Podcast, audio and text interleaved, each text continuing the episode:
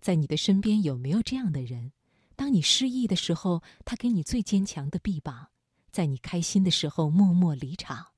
就像空气，从来不让你感觉到存在的压力，但却是你最离不开的。接下来的这篇文章，让人舒服是一个人最大的修养。作者易水寒。《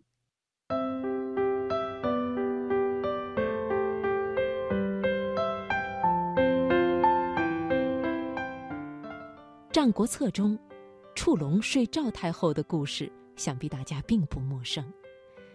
那是公元前二百六十五年，赵惠文王死后，其子赵孝成王继位。年幼，所以由赵太后摄政。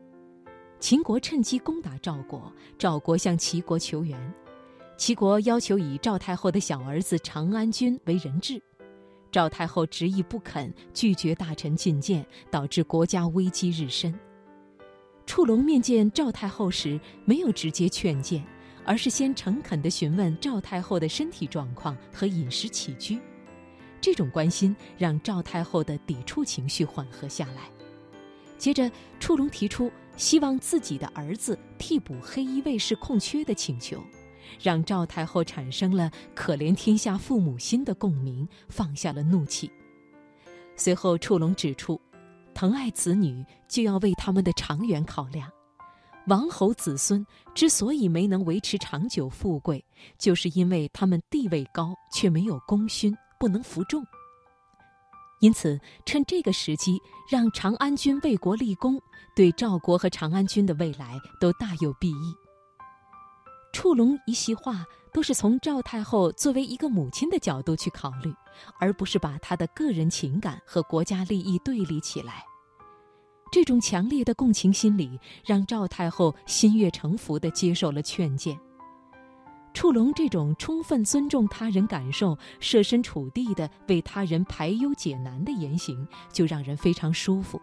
这也是职场的黄金法则：不显山不漏水，不给人压力。却用了糖衣效应，巧妙地传递了建议。这种舒服不是世故，而是拥有情感同理心的高级修养。婚姻好不好，其实看彼此让对方舒服的程度就知道。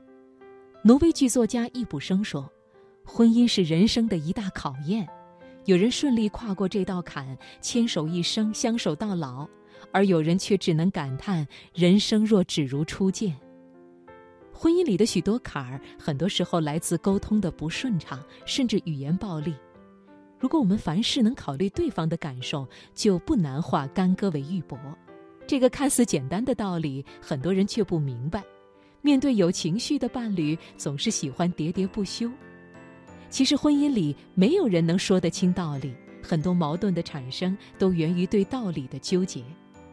让我们情绪变糟的关键不在于那个人的行为，而在于自己如何解读他的行为。陷在情绪中的人原本就不理性，如果你在这个时候数落他，在他那里就会解读成不理解、不关心。相反，如果你先温柔地安抚他的情绪，等他心情平复以后再分析问题，也许就很容易让人接受了。请记住，爱。始终是婚姻矛盾的唯一解药。要经营婚姻关系，就需要双方共同修炼这种植根于内在、让彼此舒服的修养。唯有如此，才能让感情经得起岁月涤荡，熬得住柴米油盐。在亲子关系中，父母的修养好，也是孩子人生的宝贵财富。梁启超被公认为是一位出色的父亲，培养出的子女个个优秀。他的教子成功，就是源于对子女从心底里的尊重和关爱。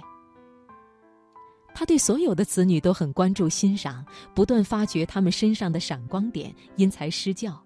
他一直倡导乐趣在生活中的重要性，认为有乐趣的人生才有价值。因此，他在教育子女的问题上，从不指责说教，充分尊重他们的志趣。鼓励他们去追求真理，从不把自己的梦想寄托在孩子身上。对于子女未来的选择，梁启超一直基于平等尊重的立场循循善诱。他是一个让孩子没有压力、相处甚是舒服的父亲，把孩子当成朋友，关心他们的心性发展。在他的世界观里，孩子的学业成就远不如心性、志趣、健康、幸福来的重要。他在那时就已践行的道理，当代的我们却还做不到。我们经常让孩子在自己的居高临下中落荒而逃，在孩子的成长过程没有真正平等的对待他们，给他们一个舒适的精神氛围。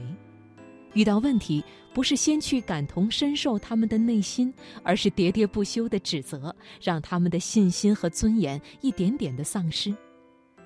父母要正面言传身教，就要尽力做到遇事不责备，充分尊重孩子的天性，正确引导。这样长大的孩子，必然能滋养出自信的花朵，而自信是成就一切幸福的基石。一个人越能让周围的人舒服，越能体现他的深层修养。让人舒服的程度，决定了一个人所能达到的高度。让人舒服，简简单单几个字，要做到并不容易。他需要时时刻刻懂得用极强的共情心理去体会他人的处境，把握好分寸，并且做出对他人有正面反馈的行为。美国有一家同理心博物馆。里面有个非常有趣的体验活动，他要求两个互不相识的人互换鞋子穿，然后互相陪伴着走上一段路，边走路边交换自己的生活经历和感受。结果发现，当自己穿着别人鞋子的时候，更容易认同别人的感受。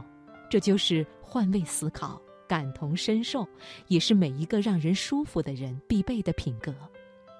他们早就把这些品格融入血液。在日常的一言一行中，让人如沐春风，润物无声。没事的时候，你感觉不到他们的存在；有事的时候，他们会在第一时间伴你左右。让人舒服的人，从来不是没有情绪，但他们却能够不将负面情绪带给他人，这才是真正的修养。